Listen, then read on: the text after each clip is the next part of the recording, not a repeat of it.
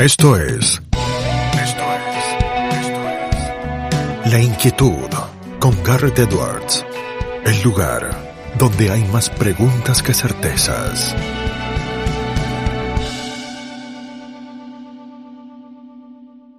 Damos vuelta de página aquí en La Inquietud por CNN Radio Rosario. Tenemos un enorme honor, placer y privilegio. Escuchen bien, es profesor y licenciado en filosofía por la Universidad Nacional de Río Cuarto. Es escritor. Yo sumo también porque los que estudiaron filosofía son filósofos. Todos somos un poco filósofos, pero los que estudiaron filosofía son un poco más filósofos. O no, ya veremos en la discusión, ya veremos en el ida y vuelta. Es también un querido amigo de la infancia. No es otro que Joaquín Vázquez, quien está del otro llado. Joaquín, ¿cómo estás? Garto te saluda. Hola, ¿cómo andas? ¿Todo bien? ¿Tanto tiempo? Tanto tiempo, pero viste que las conversaciones uno las retoma y a veces parece que el hilo sigue. Venís eh, de publicar una nueva versión de Crónicas de Infancia, uno de tus libros, eh, Joaquín. ¿De qué se trata Crónicas de Infancia? Bueno, eh, el proceso en realidad comenzó escribiéndose medio de manera inesperada o fuera de cálculo en las épocas en las que yo daba clases de filosofía en el primario, trabajaba en dos primarios de Río Cuarto, que tenían filosofía desde jardín hasta sexto grado, eh, y pasaban cosas como muy interesantes o fuera de cálculo. Lo que particular que tenía filosofía, a diferencia de otras materias en el primario, era que no iba a la libreta, no tenía notas, era un espacio muy esperado por los niños, por las niñas. Eh, yo trabajé siempre con, literatura, de autores que no, eh, me gustan a mí, digamos, que iba leyendo, que encontraba en el camino, no específicamente del nicho de la literatura infantil y juvenil, ¿no? A veces sí. Eh, y encontraba como una, un tipo de respuesta, nada, muy auténtica en ellos. Y empecé a temer que la experiencia eh, de lo que ocurría en sentido de benjaminiano, ¿no? De lo que ocurría en esos encuentros desapareciera, se perdía si no hubiera un registro.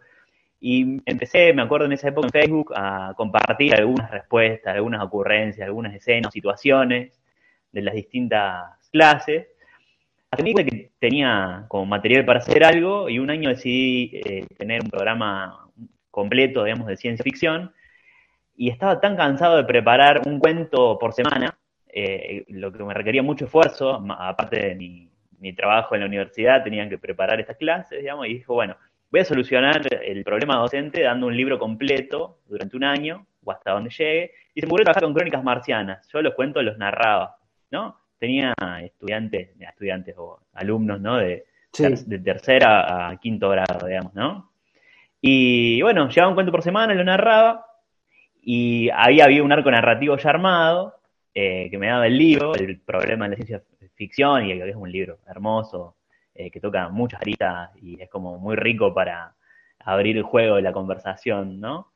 Eh, entonces, bueno, las primeras crónicas salieron así, al, al año siguiente eh, salió el libro, salió todas las cosas que yo fui publicando como posteos en Facebook se convirtió en un libro eh, que publicó la editorial, la hermosa editorial argentina Kintsugi. Y yo me resistía a terminar el proceso de escritura, me resistía a dejar de escribir. Y durante el año siguiente, nada que ver, cambié la programación y di Colmillo Blanco también, eh, un capítulo por, por semana, para preguntarnos un poco en torno a la naturaleza, no sé, eh, Hobbes, digamos, ¿no? La sociedad, la regulación, ¿no? La vida común. Eh, y estas crónicas que escribí ese año que ingresaron ahora en la reedición, son crónicas que suman a las primeras 40 de la primera edición. Así que de, de eso va el libro. Joaquín, cuántas cosas interesantes y cuántos hilos para ir eh, siguiendo. Eh, te retomo el último, pero después voy a volver por los otros, porque hablabas de Hobbes, ¿no? Y si bien la, experiencia es anecdótica de lo que uno puede contar, de lo que uno percibe, eh, los chicos eran más jovesianos o más rusonianos. ¿Qué, qué posturas viste cuando trataste lo de Colmillo Blanco? Está muy peleado, muy peleado. de momentos, quizás los más no sé, realistas. Eh, acá me, me confieso hobbesiano, digamos, ¿no? Pero pensaba, digamos, como que sí, como que todo es artificio, creación, y si no, no, si no hay una regulación, eh, nos matamos entre todos, digamos, y otros hablan del estado de naturaleza, quizá pensándolo más desde un esencialismo. un poco permeados por los discursos sociales ya constituidos, ¿no? En torno a lo que son las cosas, digamos, ¿no? Después de hurgar un poco, clase a clase o año a año, eh, se van esbozando como itinerarios muy singulares en los chicos, ¿no? Se van marcando como un perfil eh, raro, ¿no? Diferente de lo que uno en el primario sin filosofía estaba acostumbrado, digamos, ¿no? Problemas y modos de, formular la pregunta que tienen que ver no solamente con taparse los oídos y repetir de memoria cuál es el sentido de la vida, por qué estamos acá, qué sé yo, sino de con una carga, eh, una patencia, digamos, ¿no? Y mi, mi, idea era que en las clases pudiéramos llegar a ese nivel de autenticidad, ¿no? De formular la pregunta desde, desde ese lugar. Eh, pero creo que ganaba Rousseau, un poquito, un poquito. Por, un poquito, ¿no? Uh, yo, yo también ahí me declaro jovesiano, pero Rousseau también tiene su atractivo sin duda alguna. Eh, te conecto ahí, Joaquín, con lo que con lo que hablabas, ¿no? Eh, mucho se ha hablado quizá en las últimas décadas de, la filosofía para niños. ¿Hay una diferencia entre la filosofía para niños y la filosofía para adultos o es un fenómeno único? ¿Cómo lo ves vos? Eh, en principio sí, o sea, eh, porque también hay una diferencia entre la filosofía para niños y la filosofía con niños, que es la que yo practico, digamos, y en la tradición en la que me, posiciono, digamos, ¿no? Eh, ahí el uso de la preposición con no es, inocente, ya que da cuenta a la vez, ¿no? De una noción de filosofía, un modo de pensar la filosofía que no, no, se adapta a, digamos, a la, visión que hace de la infancia una carencia, ¿no? sino que se filosofa con niños y, da cuenta a la vez de una noción de infancia. ¿no? Yo creo que, como decíamos un poco al principio, digamos, ¿no? nadie está eh, exento de filosofar en algún momento. Creo que por ahí hay herramientas o libros o conceptos que permiten ingresar en otros niveles de sentido o de registros de la formulación quizá de la misma pregunta, o de las mismas preguntas, que son más o menos las que la historia viene haciendo desde siempre, que aparecen nuevos escenarios temporales o históricos que habilitan nuevas preguntas, un poco de lo que hablábamos previamente antes de, eh, del comienzo ¿no? de, la charla sobre, bueno, lo, lo de la tecnología, ¿no? Mm. Eh, pero creo que eh, todas las adaptaciones tienen riesgo, digamos, de, me parece que están en problemas políticos, ¿no?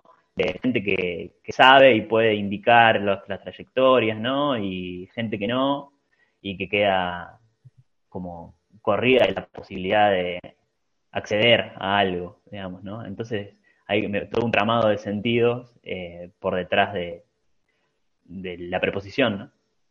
Nos contabas, eh, Joaquín, antes eh, cómo, cómo hacías filosofía y los chicos hacían filosofía con la literatura. Sí, hay una discusión muy interesante, antiquísima, podemos decir por lo menos desde Platón y Aristóteles, eh, de cómo se relaciona la filosofía ¿no? Eh, con otras formas de arte. Vos ya tenés un posicionamiento ahí tomado, no lo voy a spoilear, pero si te gusta la literatura y trabajás la filosofía con la literatura es porque crees que hay un valor filosófico ¿no? en todos estos objetos culturales.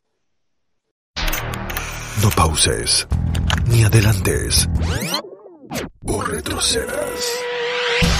Quédate en La Inquietud con Garrett Edwards.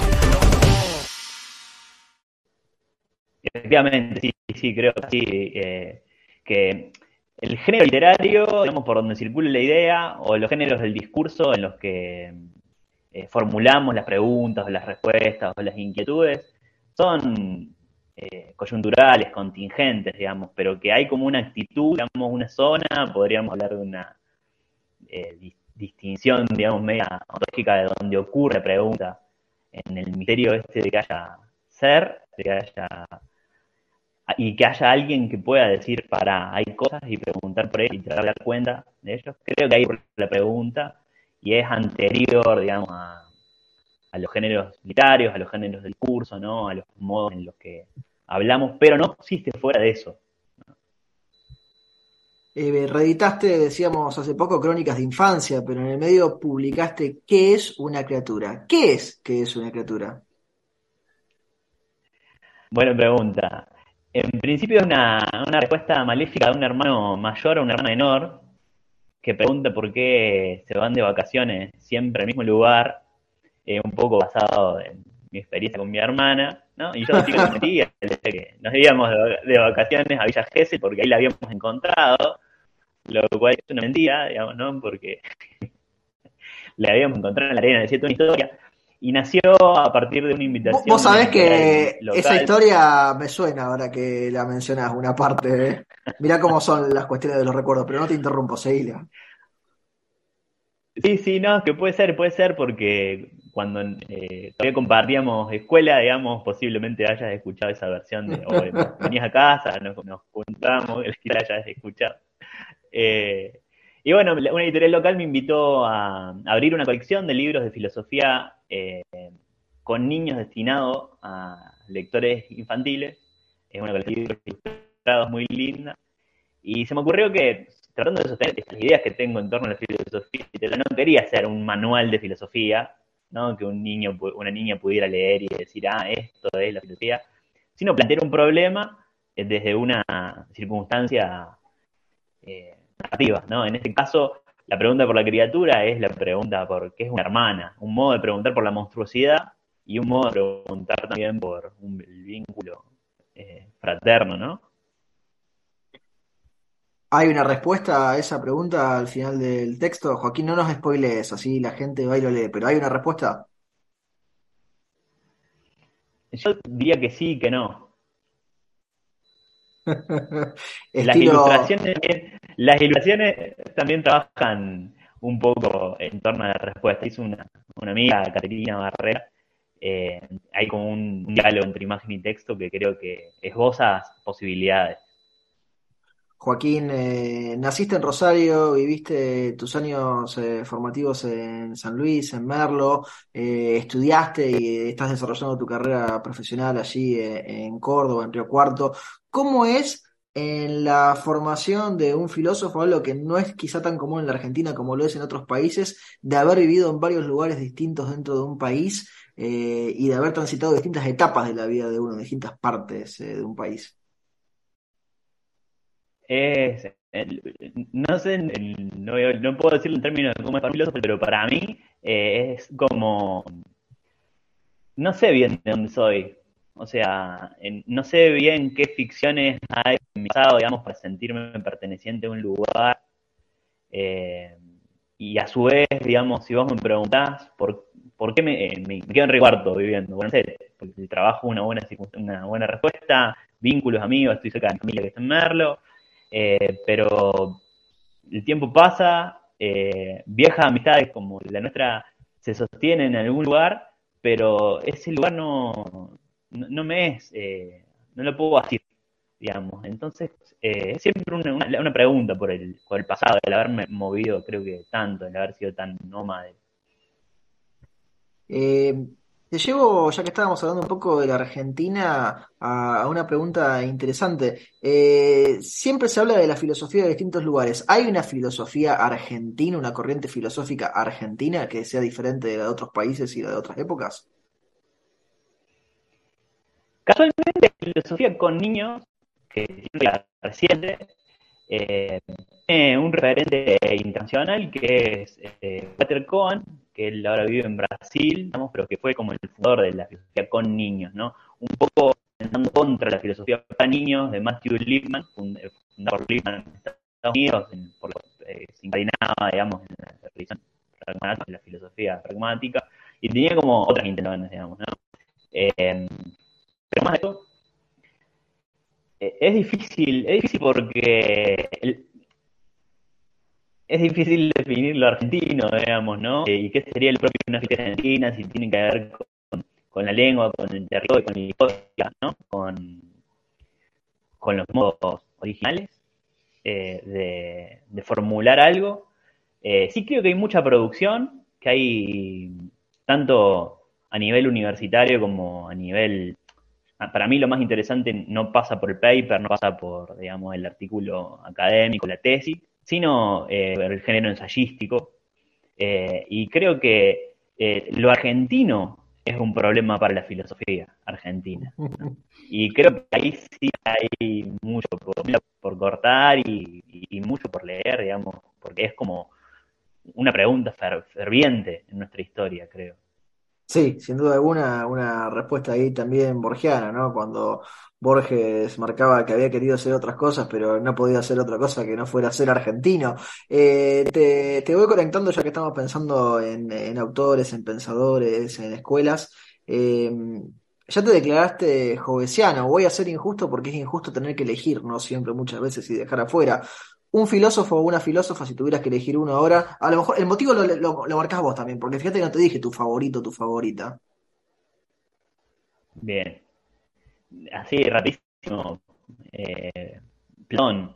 O sea, si me apuras elegir Platón, digamos, por, por muchas cosas, digamos, ¿no? No solamente porque es lo que estudio en términos académicos, eh, sino también porque creo en la filosofía como diálogo, creo que no se tan fácilmente a, un único, sí, practicó un pero lo hizo sin abandonar por la literatura, viste la anécdota esa de Platón antes de conocer a Sócrates, escribió la tragedia, y por el calado de su pensamiento, por la profundidad, por el alcance, porque como problema, o sea, sigue siendo, el problema de la filosofía sigue siendo Platón, ¿no? Incluso en esta época eh, de nietzscheanas, eh, sobre todo nietzscheanas, digamos, y las lecturas francesas nietzscheanas, lo que se ha hecho Nietzsche en Francia, eh, creo que el gran problema sigue siendo, en una época de acción absoluta de, la vida en el planeta, uno dice, si la pregunta por un real, no digo una esencia, ¿no? Si no hay un real